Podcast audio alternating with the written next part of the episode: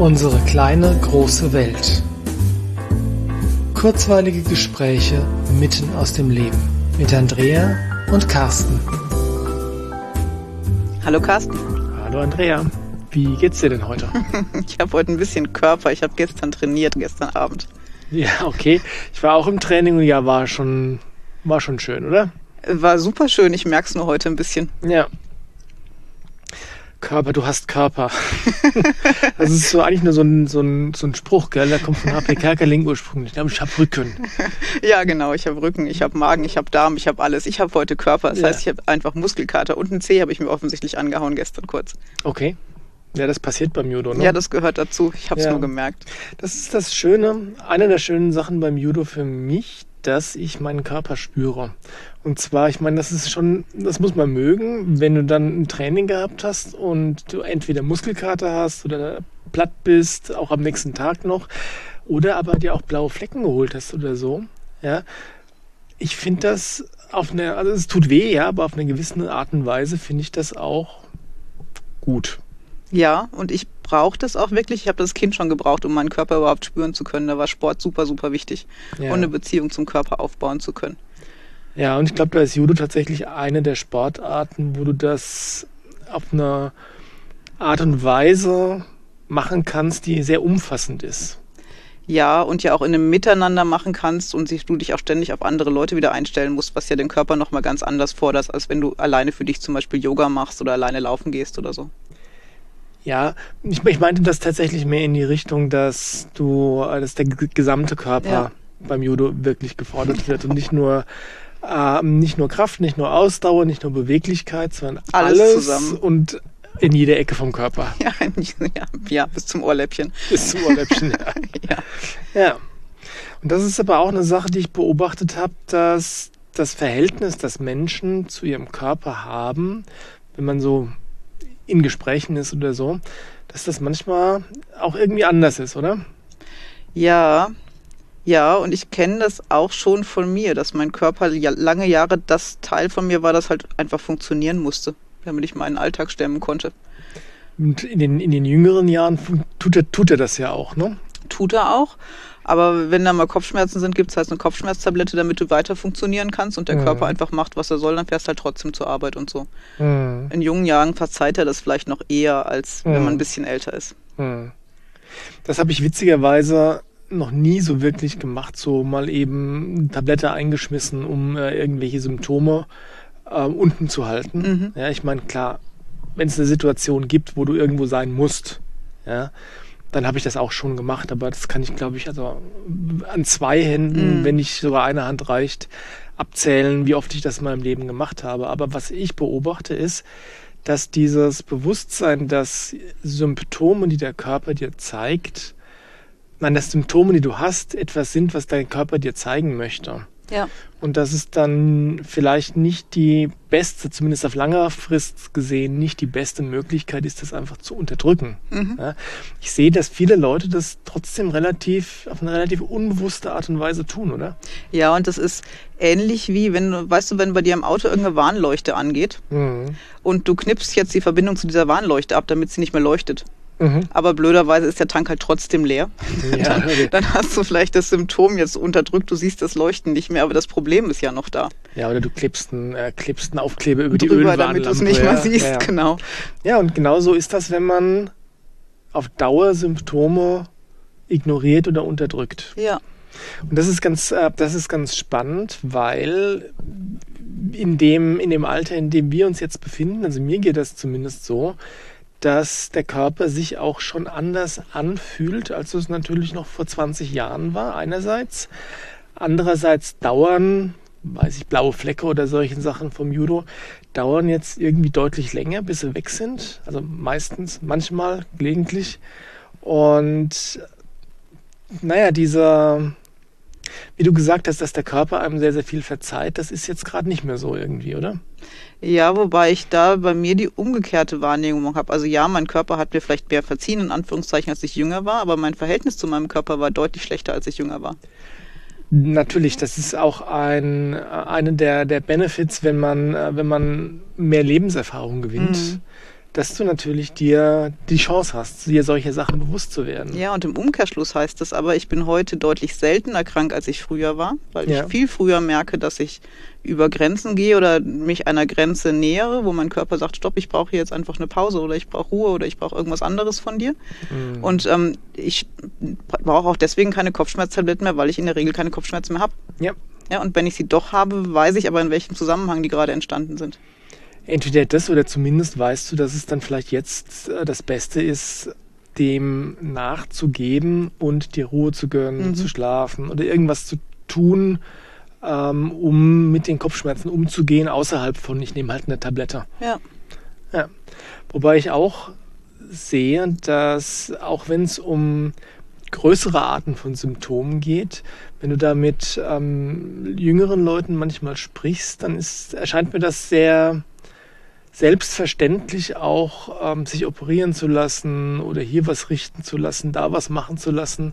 Das ist was, da würde ich, puh, also würde ich mich vorher mit Händen und Füßen wehren, bevor ich irgendwo an mir rumschnippeln lasse oder mir irgendwelche Körperteile entfernen lasse oder sonst irgendwas. Aber Oft ist es so, nein, oft ist vielleicht das falsche Wort, aber man stolpert immer wieder darüber, dass es, naja, der Arzt hat gesagt, das müssen wir jetzt machen, die Zähne müssen halt jetzt raus, ja, oder äh, vielleicht hilft es, wenn wir da ein bisschen schnippeln, ja, dann machen die das. Mm, und das irritiert mich auch sehr. Und ich bin da, da aber wirklich schon immer kritisch gewesen. Also bevor mit meinem Körper irgendwas passiert, habe ich deutlich und lange drüber nachgedacht, ob ich das auch wirklich möchte. Und mhm. Alternativen getestet und mhm. hinterfragt, ob es nicht irgendwie anders geht. Ja, ich meine, es gibt Ausnahmesituationen. Ich habe ja mal als Kind ähm, das Bein gebrochen. Na klar. Ja, und da war dann natürlich klar, dass das operiert werden musste und geschraubt werden musste und so weiter. Aber ja. darum, darum geht es nee, gar nicht. Nee, es gibt akute Situationen, in denen muss einfach schnell gehandelt werden ja. und es ist ein Segen, dass wir handeln können. Absolut. Das ist ein großer, großer Segen, den die Medizin uns gebracht hat. Ja, und dann gibt es Situationen, da hast du verschiedene Optionen. Mhm. Und ich überprüfe immer für mich, wie sanft kann die Option sein, die ich wähle. Mhm, da habe ich eine Geschichte. Da war ich, wie alt war ich denn da? Anfang 20 oder so. Und hatte, äh, hatte immer wieder Probleme mit Magenschleimhautentzündungen. Mhm. Und bin dann irgendwann zum Arzt gegangen und der hat mir dann gesagt, okay, dann machen wir mal eine Magenspiegelung. Und dann habe ich gesagt, das ist interessant, aber da gibt es bestimmt auch noch eine andere Lösung. Dann hat er ein bisschen rumgedruckst und gemeint, ja, hm, da gäbe es noch so eine, also der hatte, der hatte die Vermutung, dass ich ein, äh, ein Bakterium, ein mhm. Heliobacter pylori. Ähm, und aber wie gesagt, das wollte er mit einer Magenspiegelung, wollte er das überprüfen lassen und ich habe gesagt, nee, hm, was ist denn die andere Lösung? äh, gibt es doch bestimmt. Und dann hat er eben rumgedruckst und hat dann gesagt, naja, da gäbe es doch so einen Atemtest, und da könnten wir ja mal schauen. Und da habe ich gesagt, das klingt gut, das mache ich mal jetzt. Und den habe ich gemacht dann, musste ich zum Facharzt gehen, der Test war dann auch gleich positiv und dann habe ich ein Antibiotikum genommen und dann war neben Magen-Schleimhautentzündung hinten nach auch weg. Mhm. Aber das ist, glaube ich, das sind, ist genau das, was du meinst weil das ist einerseits die, ähm, die, die Bewusstheit, dass es auch sanfter gehen kann. Zweitens die äh, Idee, dass man Ärzte auch hinterfragen mhm. kann, kann, und sogar und, muss. Und sollte, ja, ja. Man sollte unbedingt das hinterfragen.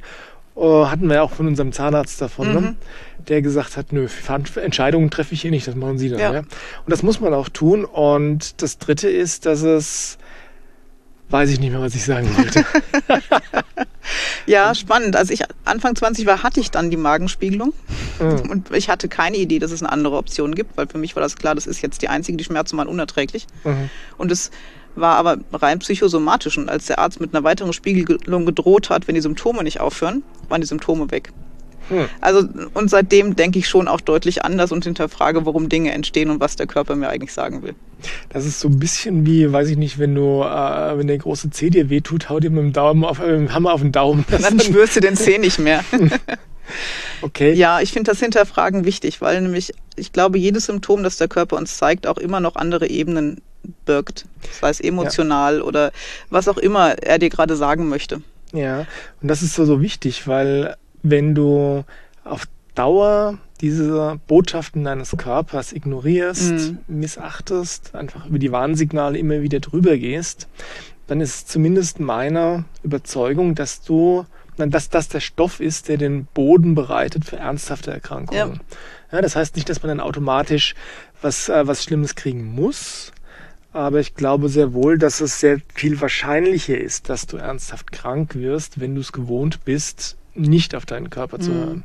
Und im Umkehr Umkehrzug, wenn du auf Dauer, wenn du dauerhaft gesund sein möchtest oder wieder gesund werden möchtest, ist es unheimlich wichtig, die anderen Ebenen dazuzuschalten. Und ja. zu hinterfragen, wie habe ich mich denn gefühlt, bevor ich krank wurde? Oder was hat dann vielleicht dazu beigetragen, dass ich krank geworden bin? Warum ging es denn meinem Körper so, wie es ihm ging? Mhm. Und da habe ich eine ziemlich krasse Geschichte mit einem meiner Kinder erlebt, der mit einer massiven Augenentzündung im Krankenhaus war. Und die haben natürlich in der Situation, in der du nichts mehr siehst, erstmal klassisch behandelt und dafür waren wir ja auch froh. Aber dann standen Behandlungsoptionen im Raum über Jahre, die sich überhaupt nicht richtig angefühlt haben. Mhm. Mit der Option, als nächstes kriegst du Rheuma und dann passiert das und das. Und zum Glück habe ich ja schlaue Kinder und der hat gesagt, nee, kriege ich nicht, kriege kein Rheuma, ich werde gesund, ich sehe auch wieder vollständig. Aber das war der Moment, in dem wir gesagt haben, jetzt brauchen wir weitere Meinungen, denn was hier läuft, fühlt sich für uns einfach nicht richtig an. Mhm. Und wir sind dann ganzheitliche Wege gegangen und haben auch identifizieren können, welcher emotionaler Stress mit zu der Situation geführt hat. Und ja, das Kind sieht wieder vollständig gut auf dem Auge und wir mussten nicht diese langwierige Therapie machen. Und das ist natürlich was, einerseits, was total wichtig ist, weil ich bin auch ein großer Freund davon, wenn es sich falsch anfühlt, dann tue ich es nicht. Mhm. Ja, ähm, einerseits, andererseits ist es aber auch sehr ein zweischneidiges Schwert, weil es wichtig ist zu wissen, was fühlt sich jetzt falsch an, weil es für mich falsch ist oder was fühlt sich jetzt nur komisch an, weil ich Angst davor habe mhm. und es wäre vielleicht doch die richtige Option. Ja, also das ist was, was man wirklich rausfinden muss für sich ja. selbst. Und da haben natürlich die Kinder von heute mitunter oftmals einen Vorsprung. Ja, da sind sie oft viel klarer, als wir das sind. Mhm.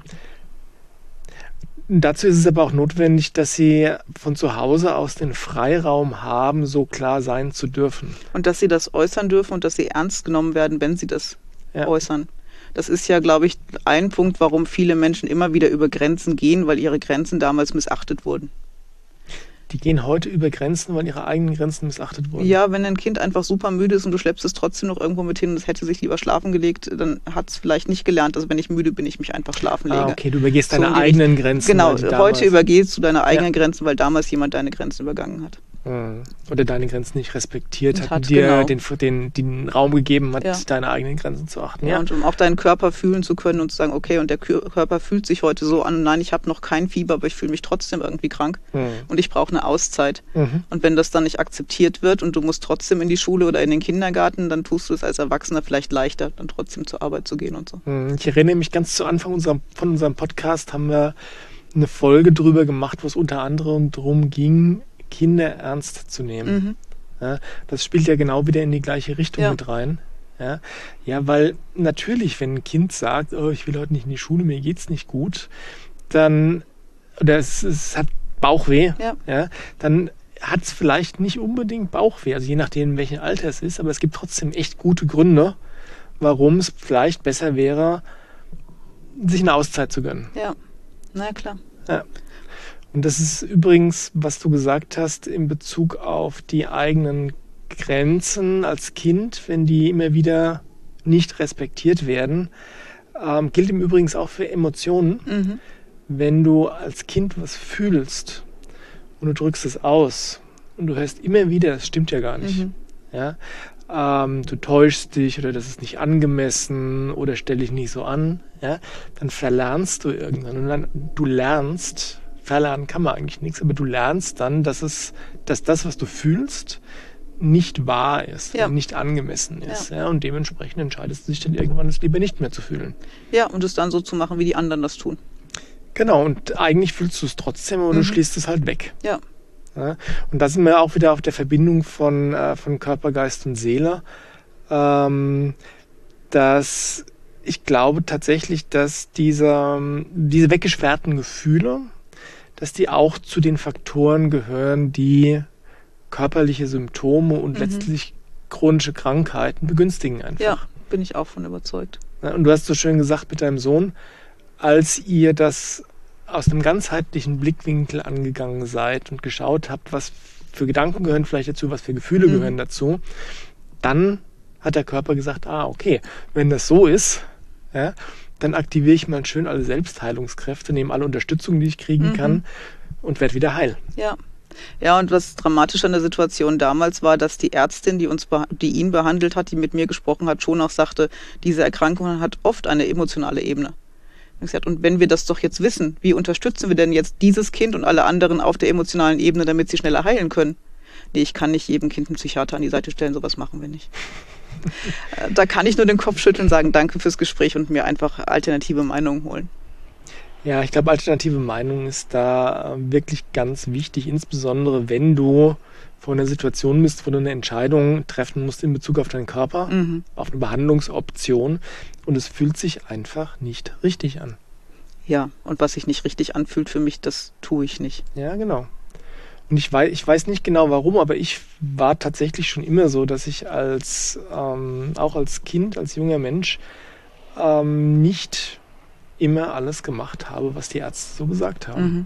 Andere Geschichte ist, als ich mir mal das Bein gebrochen hatte, äh, lag ich dann im Krankenhaus und dann, äh, ich glaube, als ich die Schrauben rausgekriegt habe, dann hatte ich noch einen Zugang im Arm liegen, also auf, auf der Handfläche. Mhm. Und äh, dann musste ich, musste ich auf Toilette und mit den Krücken ging das nicht, weil dann musste ja das Handgelenk mhm. abwinkeln und da hat der, der Zugang mich gepiekst. Und dann sagte ich zur Schwester, das Ding muss raus, weil ich muss krücken, ich muss mhm. auf Toilette. Und Bettpfanne oder so wollte ich jetzt wirklich nicht. Also wirklich nicht.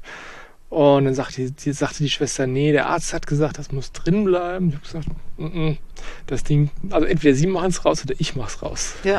Und da war ich neunte Klasse oder ja, so. Ja. Ja, ja, Also insofern bin ich da tatsächlich gesegnet mit einem gesunden Selbstbewusstsein, was das angeht, so dass ich wirklich schon mehrfach in meinem Leben auch einfach Behandlungsoptionen abgelehnt habe oder Vorschläge von Ärzten abgelehnt habe, weil sich's für mich anders besser angefühlt mhm. hat und anders richtig angefühlt hat. Das ist aber was, was glaube ich ganz, ganz vielen Leuten schwerfällt, oder? Ja, weil auch ganz viele Menschen, glaube ich, sich nicht gut in ihrem Körper vielleicht fühlen. Also wenn du ein super Verhältnis zu deinem Körper hast, schon immer, ist das hervorragend. Mhm. Aber ich kenne sehr, sehr viele Menschen, die an ihrem Körper permanent rummäkeln und sich mit diesem Körper gar nicht wohlfühlen. Mhm. Und wenn ich mich mit dem ja gar nicht wohlfühle, wie soll ich denn eine Beziehung zu ihm aufbauen, sodass ich auch darauf hören kann, was er mir vielleicht sagen möchte? Ja, ich weiß jetzt nicht, wo Ursache und Wirkung jetzt da ist, aber Fakt ist, denke ich, dass ganz, ganz viele Menschen keine sehr tiefe Beziehung zu ihrem Körper haben. Mhm. Der ist halt da, ja. Der funktioniert so die ersten 10, 20, 30, 40, 50 Jahre. Ja. Und wenn er dann nicht mehr anfängt zu funktionieren, na gut, dann gibt's halt Ersatzteile oder Zeug muss weg oder ich futter Pillen oder so. Ja. ja, ja und vorher oft schon die Schlankheitskuren oder irgendwelche mhm. Medikamente, um irgendwas schöner oder hübscher oder optimaler zu machen, weil wir nicht zufrieden sind damit. Meinst du nicht, dass das zwei verschiedene Aspekte sind, die sicher zusammengehören, aber so dieses eine so nicht seinen Körper spüren und wahrnehmen mhm. und andererseits seinen Körper nicht mögen? Weiß nicht, würde ich nicht in dieselbe Schublade packen. Ja, vielleicht sind zwei verschiedene Schubladen im gleichen Schrank. Definitiv im gleichen. Aber ich weiß, seitdem ich mit meinem Körper im Frieden bin, so wie er ist, kann ich auch viel besser mit ihm leben und kann viel besser auf ihn hören. Mhm. Von daher passt das auf der Ebene, glaube ich, schon zusammen. Ja, ja, das auf jeden Fall. Wenn du, wenn du deinen Körper annimmst, so wie er ist, ja. dann macht das die Verbindung oder die, die Beziehung zu ihm aufbauen, macht es nochmal leichter. Und wir leben nicht in einer Kultur, wo man mit dem Körper generell zufrieden ist oder wo viele Menschen einfach stolz auf ihren Körper sind, im Sinne von, ich bin so froh, dass ich den habe und ich gehe gut mit ihm um. Mhm. Gibt es solche Kulturen? Kennst du eine? Ich kann mir vorstellen, dass ähm, naturverbundene Völker oder eingeborenen Völker deutlich anders mit ihrem Körper umgehen, als wir das tun. Hm. Also in der westlichen Welt ist es auf jeden Fall so, wie du sagst, ja. dass Körper echt problematisch sind. Ja, und aber Leben ohne Körper gibt es nicht. Also von ja. daher ist das ist ziemlich schräg. Das ist ziemlich schräg, ja. Ähm, ich habe aber auch jetzt keine, keine spontane generelle Lösung. Ich glaube, das ist was, was wirklich jeder, jeder Mann für sich selbst und jede Frau für sich selbst rausfinden muss. Ich glaube, ja. das ist einfach Teil des Weges, oder? Ja, und gleichzeitig könnten wir unseren Kindern jetzt wieder erzählen, dass so ein Körper eine fantastische Sache ist, mhm. der von uns einfach Aufmerksamkeit braucht, aber nicht im Sinne von, damit er gut funktioniert, sondern einfach, dass es so wertvoll ist, den zu haben. Mhm. Ja. Das ist wirklich was. Und gleichzeitig habe ich auch beobachtet, dass du so gut wie du nur immer kannst, versuchen kannst, diese Botschaft zu transportieren. Mm.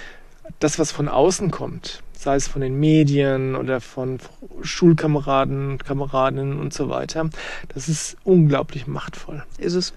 Ja, das heißt, da ist, ist manchmal sogar so, dass du als Eltern egal wie klar du bist und wie klar die Botschaft ist, die du in dieser, in dieser Hinsicht transportieren willst, dass du einfach keine, keine Chance hast. Das andere, nee. was von außen kommt, ist viel stärker. Ja, weil die Elternmeinung zwischenzeitlich auch nicht mehr so viel zählt. Ein Aspekt. Und ja. dann diese Selbst, Selbstfindungsphase, wo der Eindruck von außen so unheimlich wichtig mhm. ist, ähm, ja, schon, schon dramatisch ist. Mhm. Lass uns festhalten, es ist total wichtig, seinen Körper zu kennen, mhm. eine gute Beziehung zu ihm zu haben und auf ihn zu hören vor allem. Ja, und auch ihn aktiv zu nutzen und zu pflegen und was auch immer. Ja, und wenn man Sport gemacht hat und Spaß dabei gehabt hat und einen blauen Fleck hat hinten nach, dann ich trage den wirklich mit Stolz. Dann. Und dann freuen sich Körper und Seele. Genau, und dann darf es auch wieder heilen. Das tut sowieso. Okay. Wir machen Schluss für heute. Das tun wir. Bis zum nächsten Mal. Bis zum nächsten Mal. Macht's gut. Ciao.